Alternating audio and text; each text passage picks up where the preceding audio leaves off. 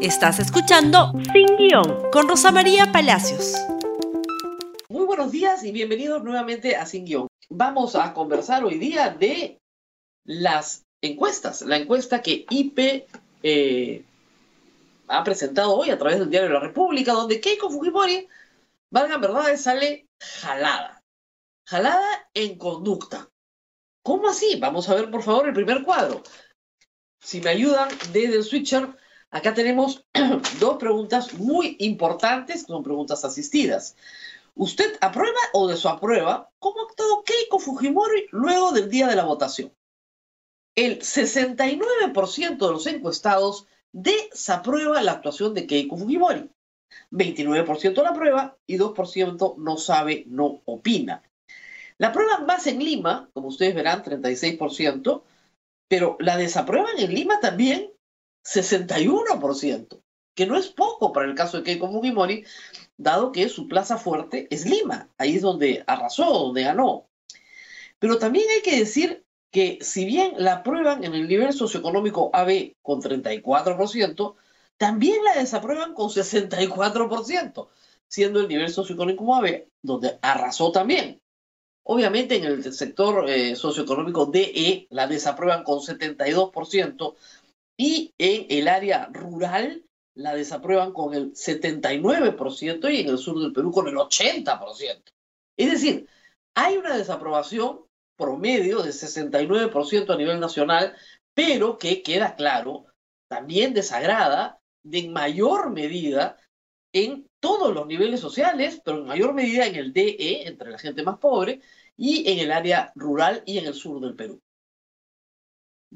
Cualquiera diría por toda la cobertura que está teniendo su pataleta de fraude que le estaba yendo muy bien. Pues parece que le está yendo muy mal.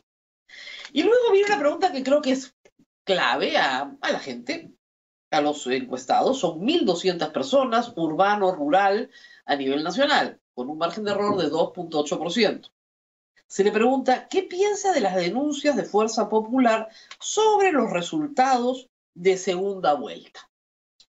Pregunta asistida, las opciones están diseñadas por la encuesta. La más votada, 53%, no tienen razón. Es una estrategia para no reconocer los resultados. 53%. 12% tienen algo de razón, pero eso no afectará el resultado. Si ustedes suman 53 más 12, 65%.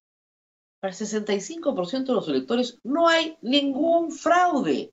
No hay ningún fraude. Qué manera de terquear este asunto. 31% dice, tiene razón, ha habido irregularidades en las mesas de votación. Aquí hay que decir que hay, creo yo, más impacto, obviamente, en la sensación de que no hay ningún fraude en el Perú fuera de Lima, ¿no es cierto? Y sobre todo en el Perú rural. En el Perú rural y en el Perú urbano, donde supuestamente se ha cometido el fraude según los seguidores de Keiko Fujimori, pues la mayoría de los que viven y votan ahí dicen que ahí no ha habido ningún fraude. Claramente. Claramente fuera de Lima los porcentajes son muchísimo más altos que en Lima. Eh, en Lima, solo un 44% cree que no tienen razón, ¿no es cierto? Y tal vez eh, hay un 42% que dicen en Lima, ¿no es cierto?, que tienen razón, que ha habido irregularidades en las mesas de votación. Pero en el resto del país no funciona de esa manera. Si me ayudan, por favor, con el siguiente cuadro, que es importante también, independientemente de por quién votó, para usted, ¿quién ganó la elección? Pedro Castillo, 66%. Keiko Fujimori, 25%. Solo la cuarta parte de los electores creen que Keiko Fujimori ganó la elección. Ya es malo, hay que decirlo, ya es malo porque no ganó la elección, pero no tiene la contundencia que muchos esperaban en las filas del Fujimorismo de haber vendido el cuento del fraude con mayor eficacia, ¿no es cierto? De las siguientes razones que le leeré, por favor, así, el siguiente cuadro, tenemos tres, tres respuestas en este, rapidito. De las siguientes lecciones que le leeré, ¿cuál es la razón principal por la que votó por Keiko Fujimori? El 55%, porque no quiere que la izquierda o el comunismo lleguen al poder. 55%, la razón principal en el caso de Keiko Fujimori. porque asegura estabilidad y orden, 20%, porque ofrecía el cambio que el país necesita, 14%, porque confío en ella, 10%. Entonces, el cambio y confío es la menos votada, la más votada, por supuesto, es porque no quería que gane la izquierda.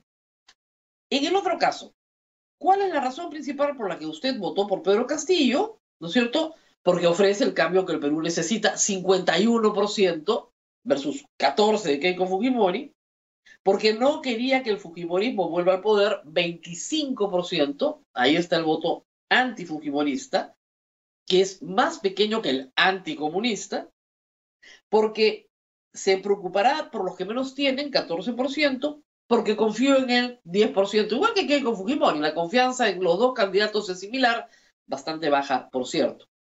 Y finalmente hacen la misma pregunta que le hacen sobre Keiko Fujimori a, a los encuestados.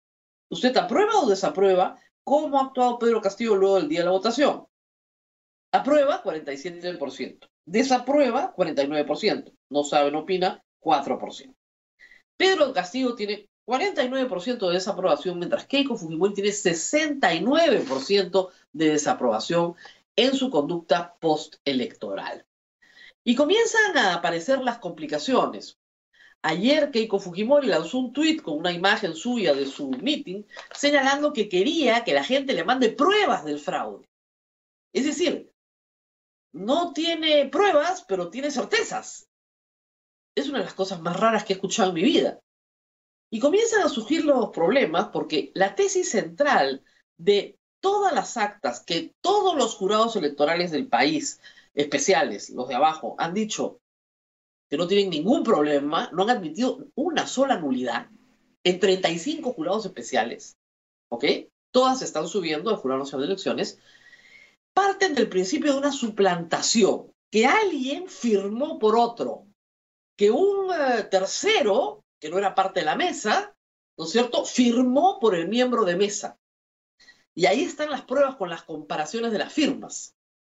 El problema es que los suplantados, los supuestamente suplantados, las víctimas de la suplantación, no han aparecido en ninguna parte. No hay nadie que haya salido a decir, sí, esa no es mi firma. Señores, ese no fue el resultado de mi mesa. Lo han cambiado. Ni los tres miembros de mesa, ni el personero de uno, ni el personero del otro. No hay nadie que salga a decir, acá cambiaron el resultado de la mesa. Nos cambiaron el acta. Nos falsificaron las firmas. Porque para suplantar, ¿no es cierto? Que es un delito, tiene que haber un suplantado. El suplantador necesita un suplantado. ¿Dónde están los suplantados? Lo único que tenemos son cientos de personas muy ofendidas, que ya el Diario de la República ha identificado a decenas de ellos, con su, con su credencial de miembro de mesa diciendo, yo trabajé 12 horas. Lo único que he hecho es cumplir con mi deber ciudadano, he trabajado 12 horas y a mí no me ha suplantado nadie. Y esa acta la hice yo.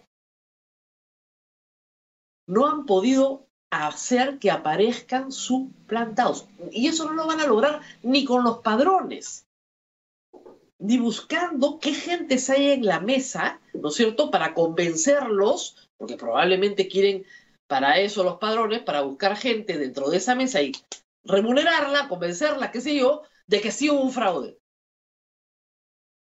No se explica para qué quieren los padrones.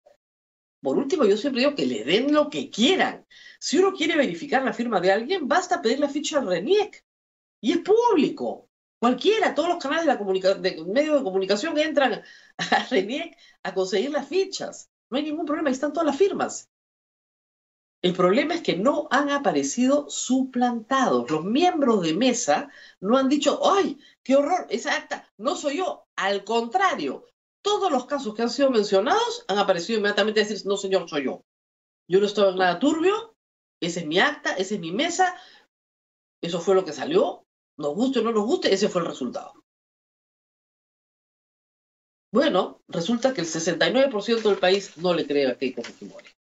Y ese 69% incluye a los que votaron por ella, porque si sacó la mitad de votación, por lo menos hay un 20% que no le cree a la persona por la que votó y que está un poquito harta ya de toda esta pataleta que viene durando más de dos semanas.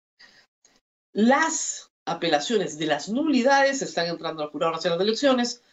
Ojalá que para la próxima semana, 29, 30, estén ya todas las nulidades resueltas y se proclame a un candidato y comencemos a discutir cómo se va a manejar la oposición a ese candidato dentro de los límites que establece la Constitución. ¿Cómo se va a establecer la vigilancia a ese candidato si es que se quiere apartar de esos límites?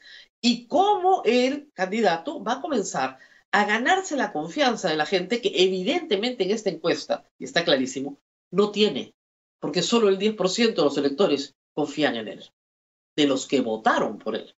Muy bien, compartan este programa en Facebook, en eh, Twitter, Instagram y YouTube. La encuesta completa está también en el diario La República. Nos vemos mañana. Hasta pronto.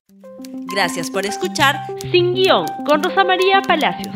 Suscríbete para que disfrutes más contenidos.